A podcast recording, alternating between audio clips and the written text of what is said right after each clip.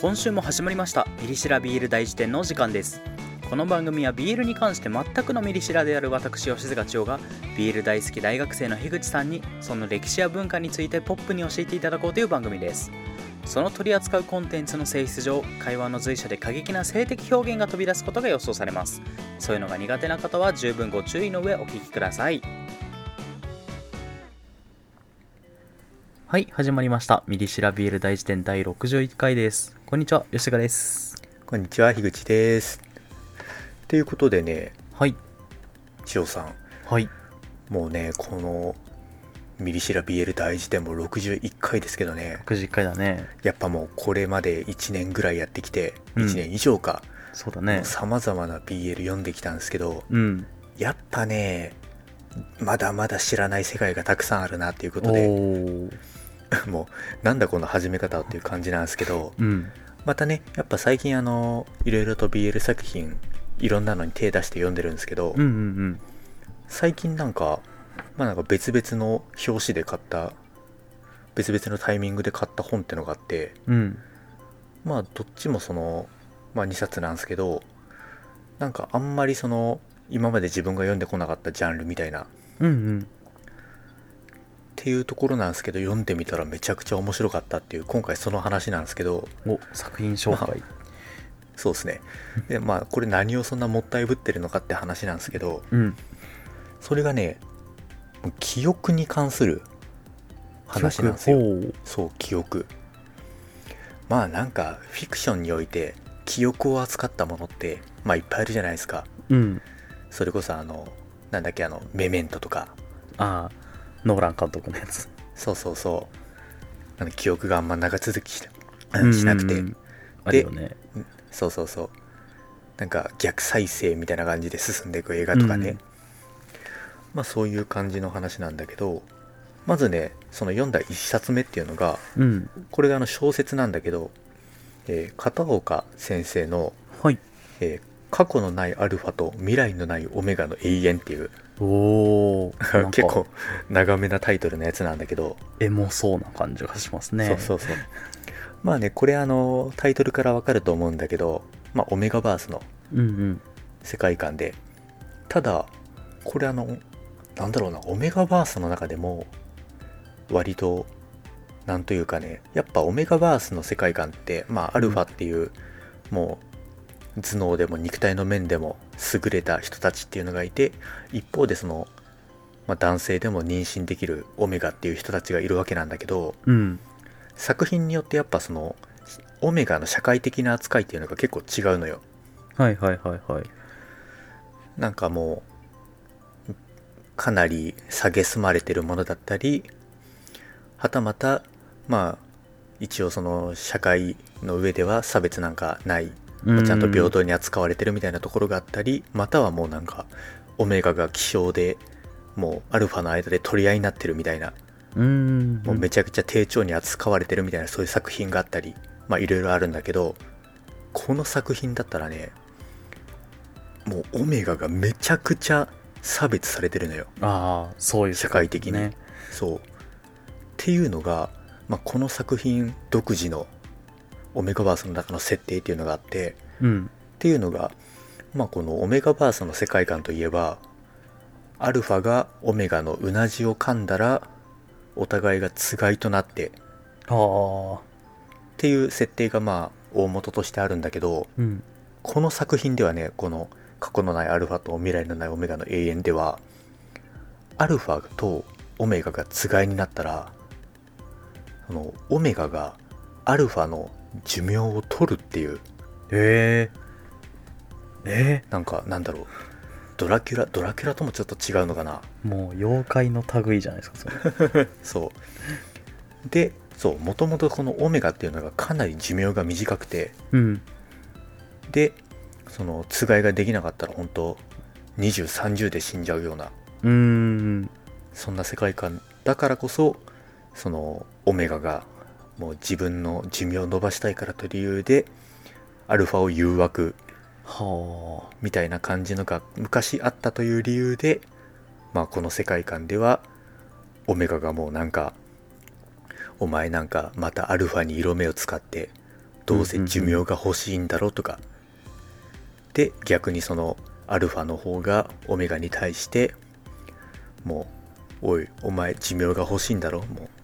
くれてやるよだから俺とセックスしなみたいなはあすごいねそうそんなめちゃくちゃ蔑まれてる世界観で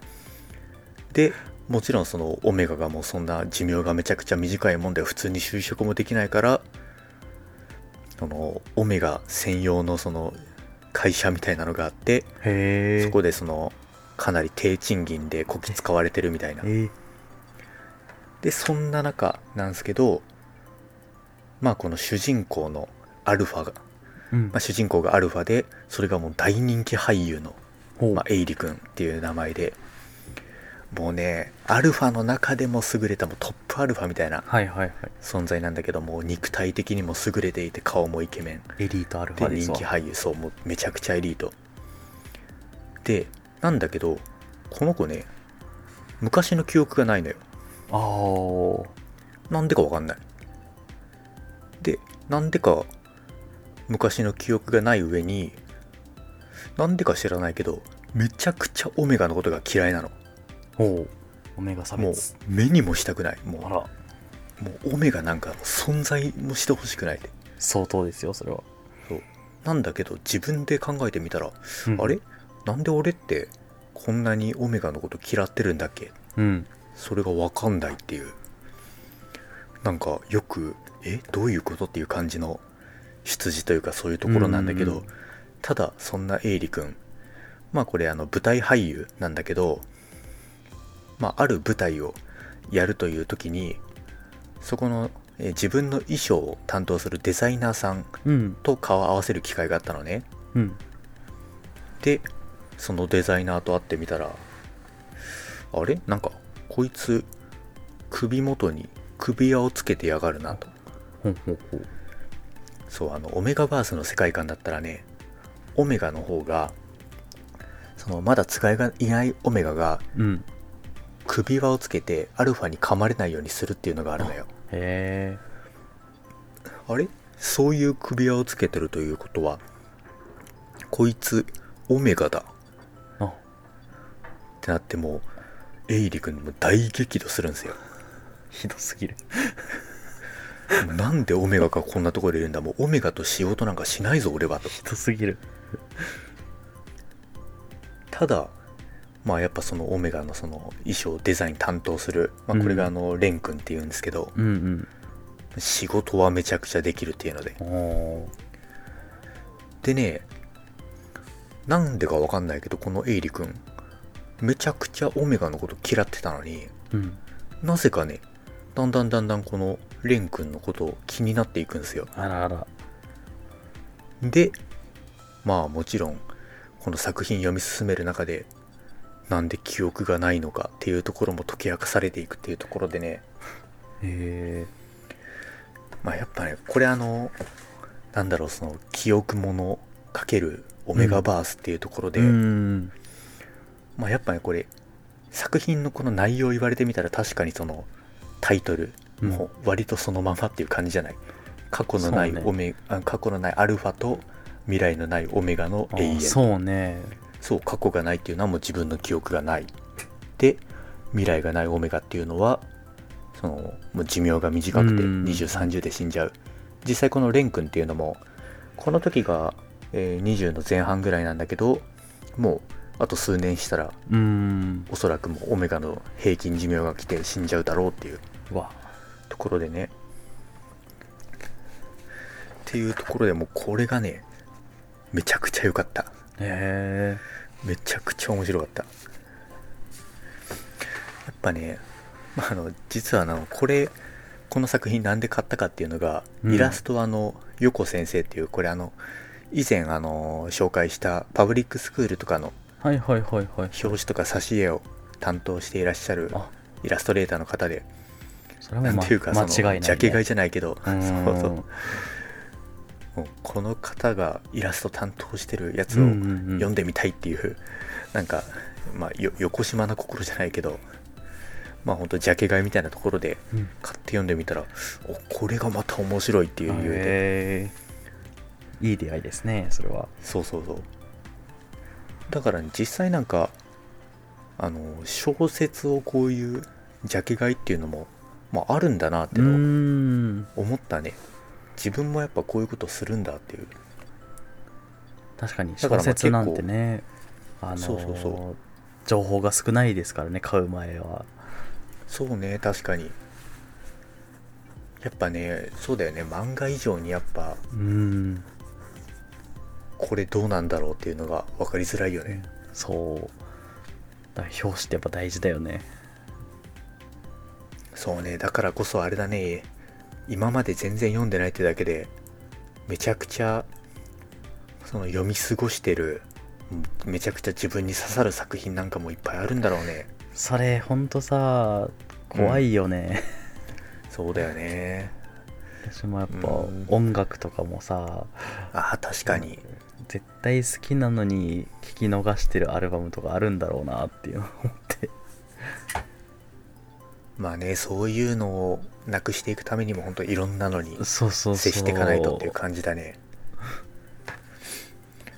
っていうところでね、まあ、これがその一つ目うん過去のないアルファと未来のないオメガの永遠片岡先生の作品でね、で2作目っていうのがうんこれがまたね全然なんか違う経緯というかこれあの友達に勧められたやつで、えー草間栄先生の「ワンダーフォーゲル」っていうこれは漫画なのよおワンダーフォーゲルそうでまあこれほんとさっき言った通り友達に勧められたやつでうんその勧められた時に何て言われたかってうんうんこれ読んでみて意味わかんないからってえー、そいやんいなや 意味わかんない作品進めんなよって思って読んでみ たらあれ意味わかんねえってあらどういうことだこれってえー、あのね僕ねなんかこういう風に言うのもなんなんですけどなんか割とね勉強ができるタイプではあるんですよ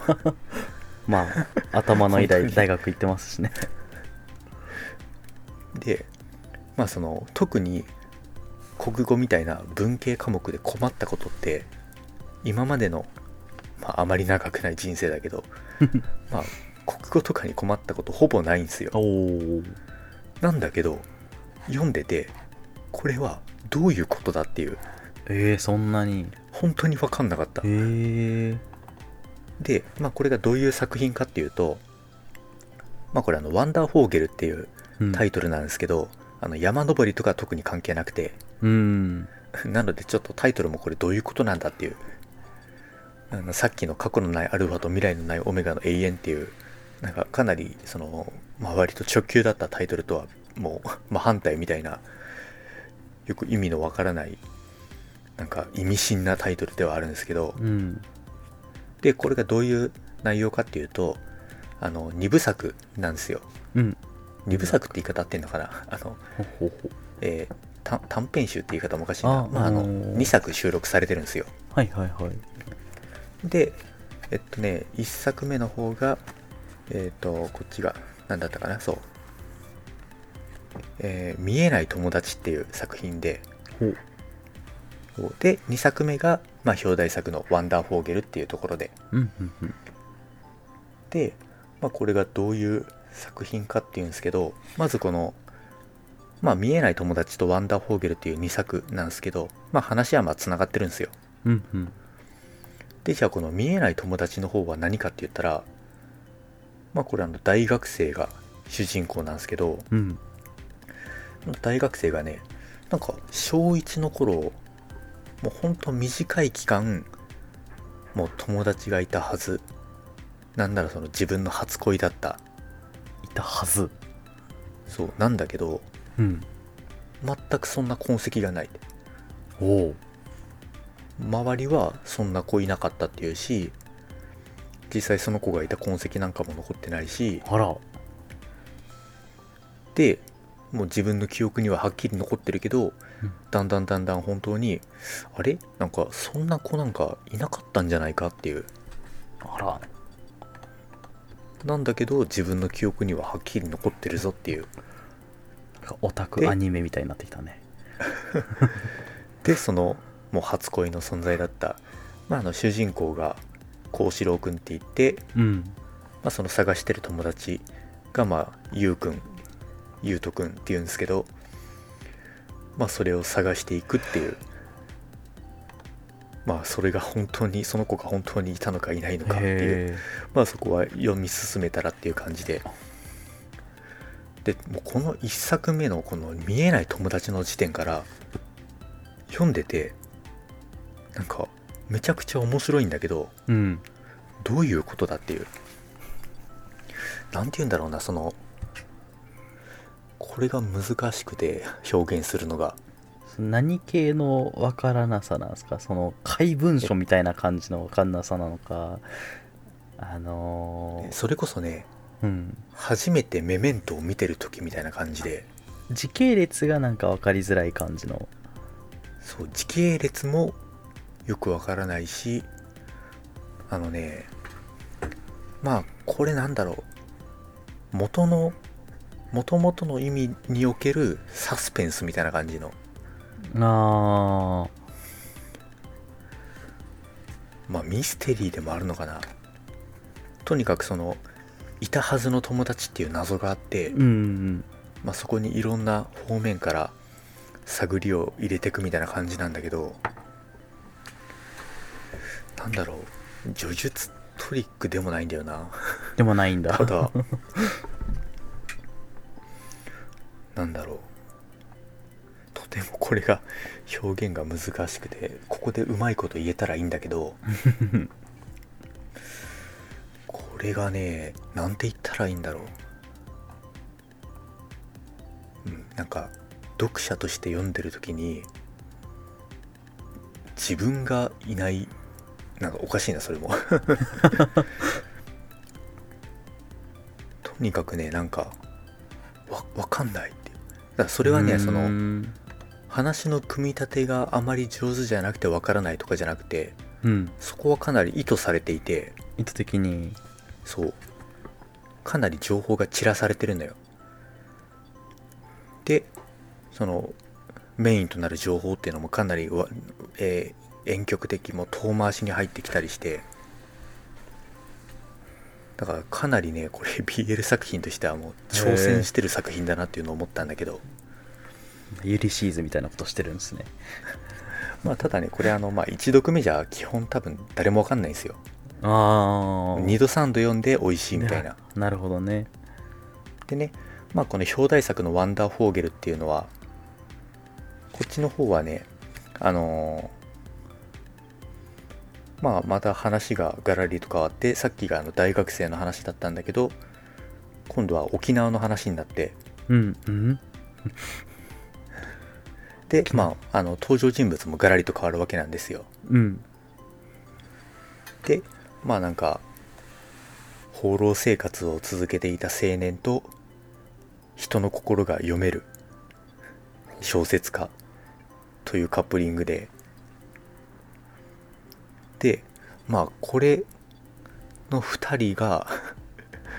まあこっちは結構なんかエッチなこともするんですけどへえやっぱそのまあ人の心が読めるっていうところとか、まあ、あとそのあの放浪生活を続けていた青年っていうのも兵所恐怖症っていうおおところがあってこの2人の特性がうまく使われてっていうこれがね説明が難しい難しいそうやっぱねこれあの友達に勧められて読む前に多少ちっちゃっと調べたのようん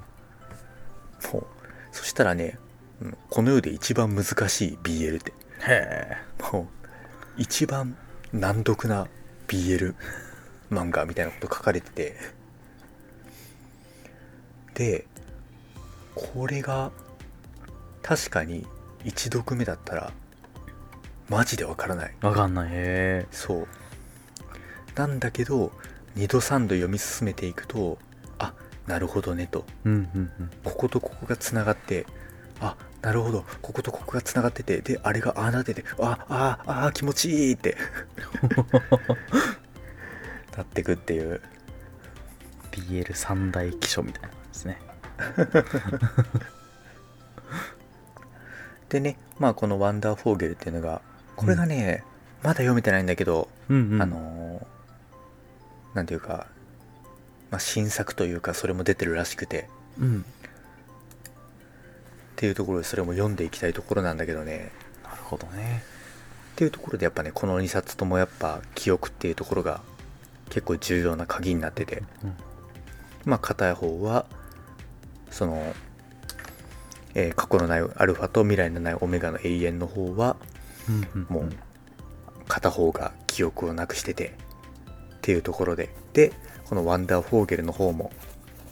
まあなんか自分の記憶が本当に正しかったのかっていううーん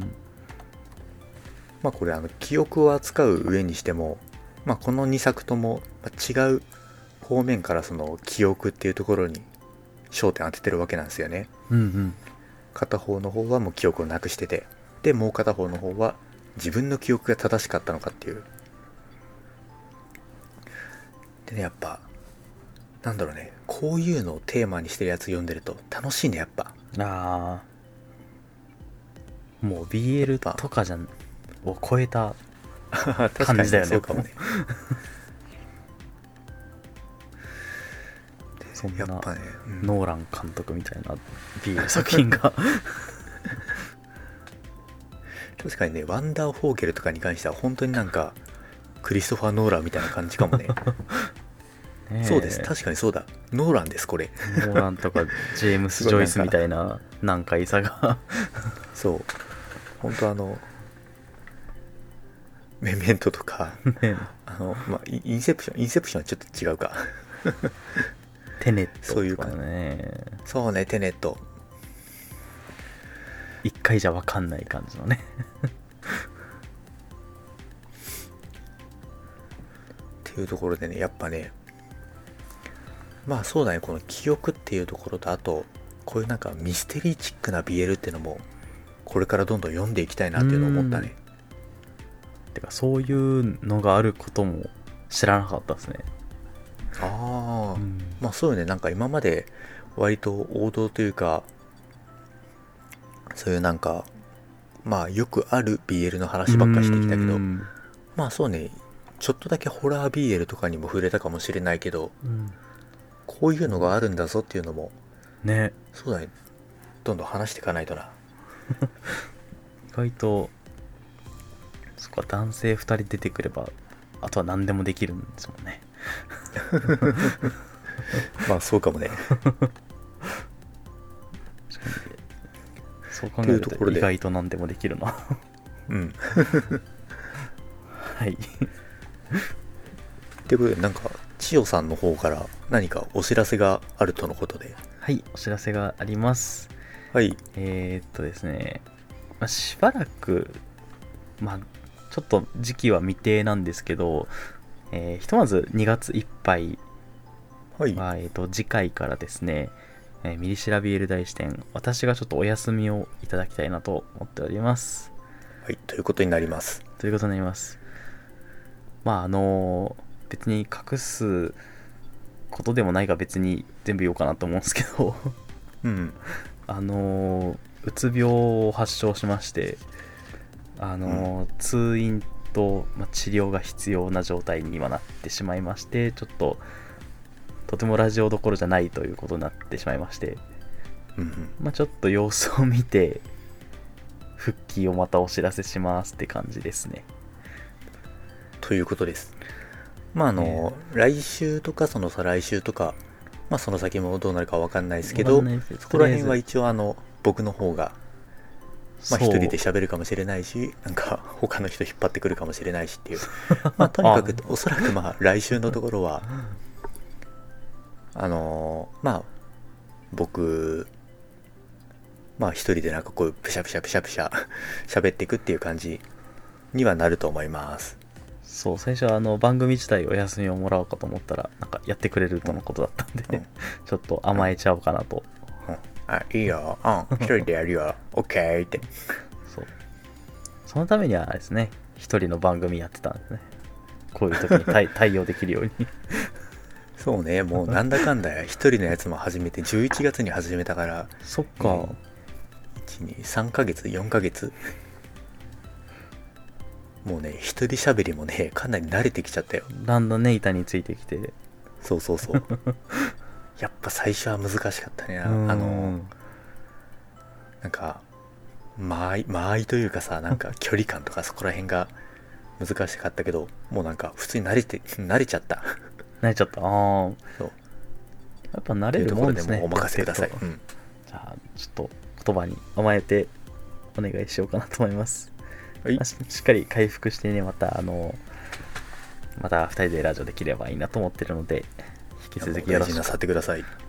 引き続きよろしくお願いしますお願いしますというわけで、えー今週はこんな感じで終わりにしたいと思います。えー、ミリシラビール大視点では随時お便り募集しています。Twitter の固定ツイート